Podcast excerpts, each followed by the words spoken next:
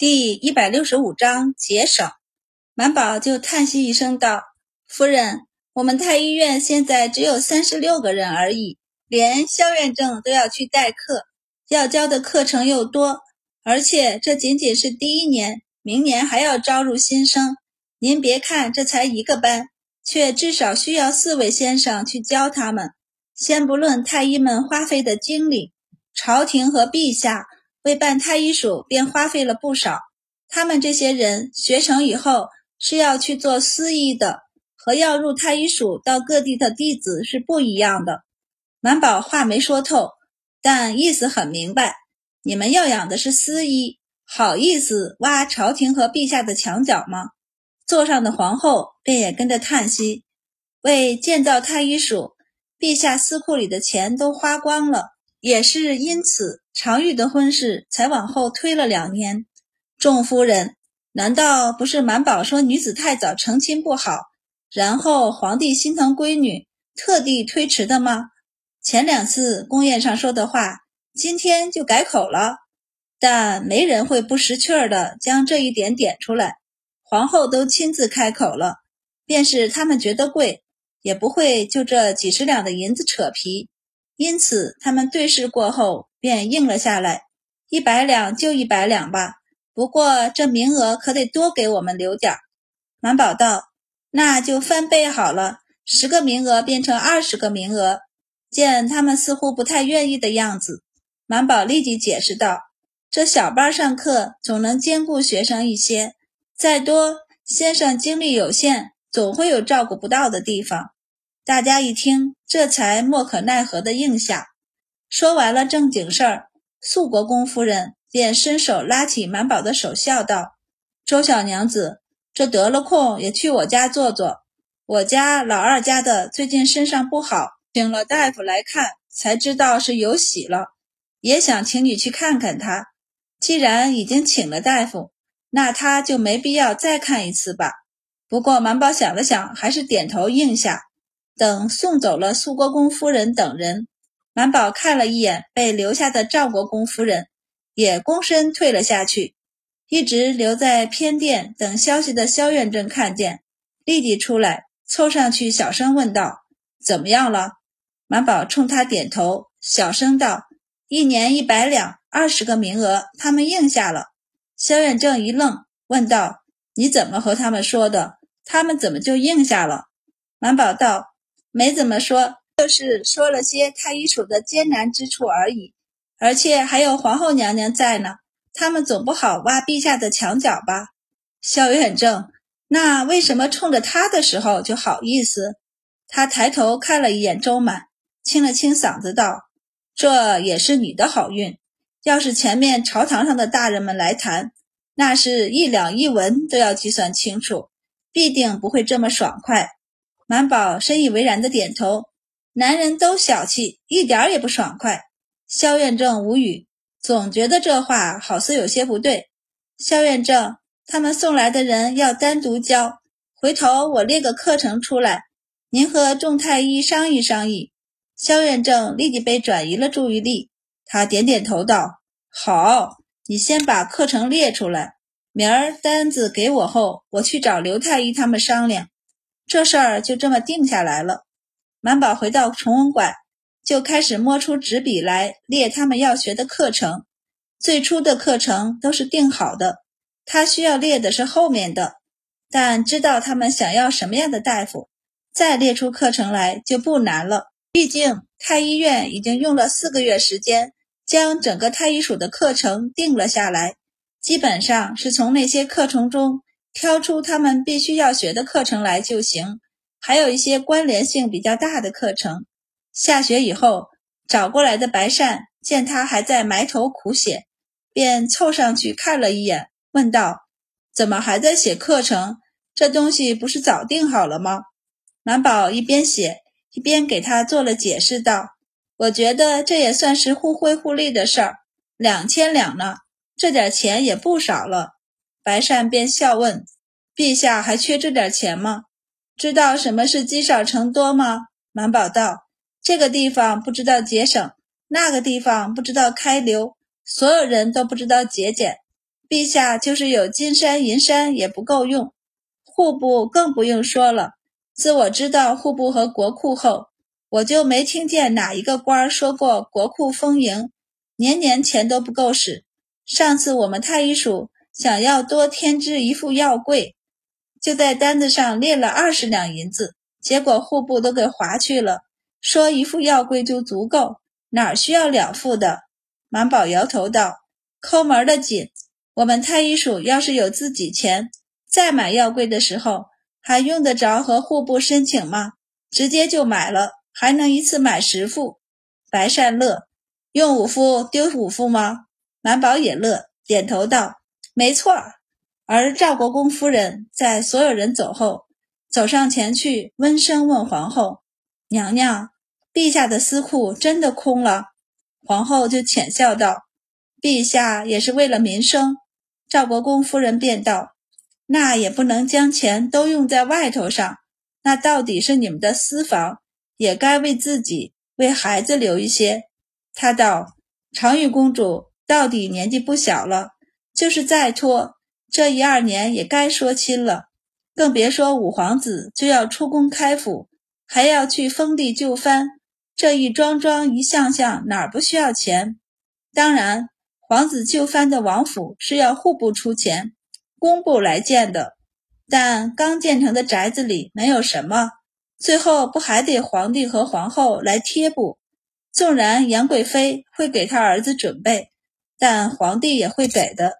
就是皇后娘娘，就算只是为了面子，也会出一些钱。何况皇后对五皇子还不错，那出的更不少了。赵国公夫人都忍不住替皇后忧心，低声问道：“要不要我和国公送些钱进来？千万别。”皇后拦住了他，笑道：“嫂嫂拖家带口的也不容易，宫里便是艰难些，也不至于如此。您放心。”赵国公夫人便叹气：“我听说娘娘已经裁减了一批宫女，前儿又给太医署送进了一批宫女，外头都说宫中艰难呢。”皇后没想到外面会传出这样的话来，忍不住道：“那不过是太医署在外面招不到合适的女孩。”我这才从宫里选了人顶上的。见赵国公夫人一脸不信的模样，皇后便顿了顿后转开话题：“嫂嫂怎么也和他们一样，想着往太医署要人了？”赵国公夫人沉默了一下后，附耳过去小声道：“老大家的小闺女才七岁，进来这胸口就疼得不行，我们摸着似乎有肿块，嬷嬷们看不出什么来。”又不好往外请大夫，只能往外报了个丫头的名字，抓了些药回来吃，只是效果一般。他叹息道：“听那些大夫的意思，不是什么大毛病，可我们这些做长辈的总忧心，所以想着家里还是得有个女医才方便。”皇后想起身体越发康健的明达，忍不住点了点头。明达以前的身体总不好，和他一样的老毛病。特别是春天柳絮翻飞的时候，他都难受。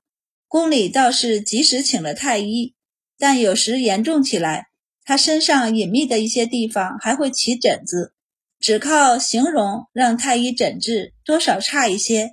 但自周满进宫以后，春天时明达只要远着柳絮，就不再有太大的毛病。今年明达宫里主动调太医的次数，一个巴掌都数得过来。皇后理解了他们，心里叹了一口气，道：“等明日，我让周满去府上看一看孩子。”赵国公夫人本是想等周满休沐再请人上门的，听见皇后明天就肯让人出宫去看诊，连忙感激地跪下替小孙女谢恩。皇后伸手扶住她，笑道：“嫂嫂与我太见外了，这事儿应该早些与我说。”太医院里的太医偶尔会接到诸如去大臣们或他们家属看病的命令，满宝这还是第一次接到这样明确的命令，以前都是出宫休沐后人家上门来请的，所以接了命令的满宝还是挺稀奇的。一大早将昨天写好的课程表交给了萧远正，他就提着药箱出宫去了。荣四给他赶车，正要出宫时。正好遇上郑姑三个要进宫扎针去。满宝想了想，叫住他们，点了刘一女道：“你跟我去出诊。”刘一女一听，立即提着自己的药箱爬上马车。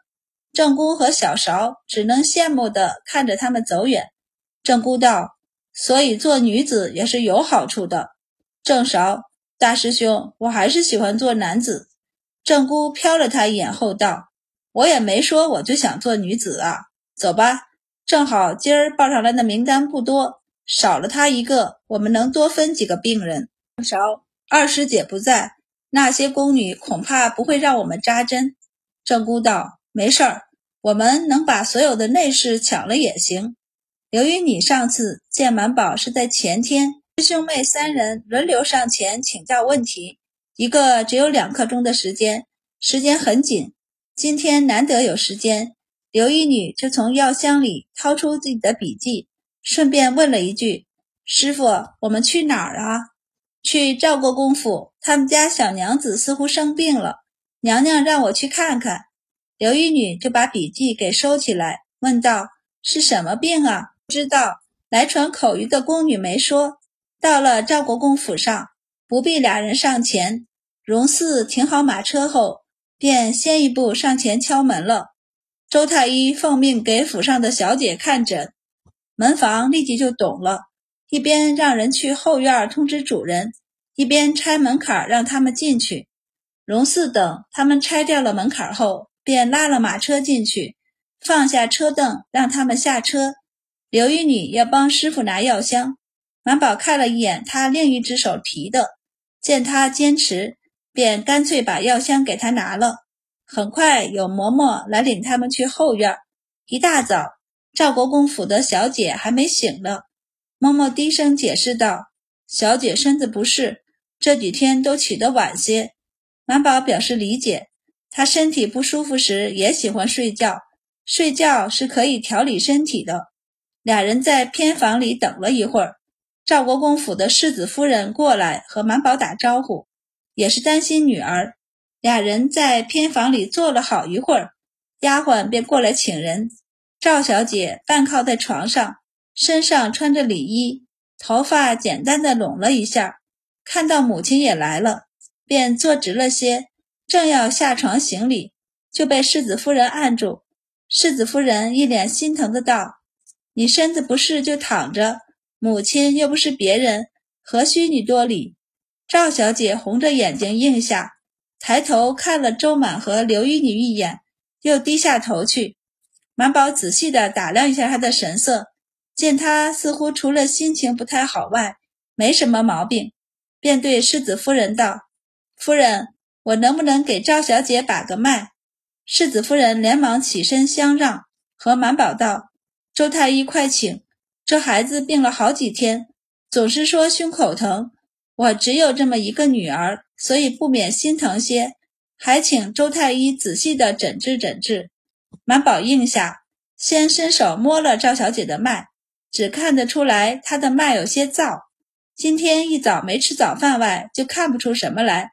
不过一大早上饭都没吃，为什么会这么燥？满宝问道：“你哪儿疼？”赵小姐就低下头去不说话，头恨不得埋到胸口那儿。一旁的奶嬷嬷立刻帮忙开口：“是胸口，左胸上疼。”满宝吓了一跳：“是肉疼还是心疼？左胸里面可是心脏呢。”赵小姐还是不说话。奶嬷嬷便道：“是肉疼，不必摸着，似乎还有个肉瘤的样子，瞧着倒像是长包。可小姐年纪还小，按说是不应该的。”赵小姐头更低了。满宝皱了皱眉。看了一圈屋里站着的十来个人，干脆挥手道：“你们先退下吧，就就世子夫人和奶嬷嬷留下就好。”世子夫人一愣，然后也看出女儿的不自在，连忙让下人们都退下。刘玉女没走，而是站到满宝的另一边，这样好看着。满宝看了奶嬷嬷一眼，然后就对赵小姐道：“你别怕，你哪里疼告诉我，我摸一摸。”赵小姐脸色通红，扭捏着不肯说话。满宝殿道：“你看，你是女孩子，我也是女孩子，你没有和小姐妹们一起洗过澡吗？不用怕的。没有，赵小姐声音小小的，我我没跟他们洗过澡，那也不怕。你把衣服解开，摸一摸，这屋里没别人，就你娘和奶嬷嬷在。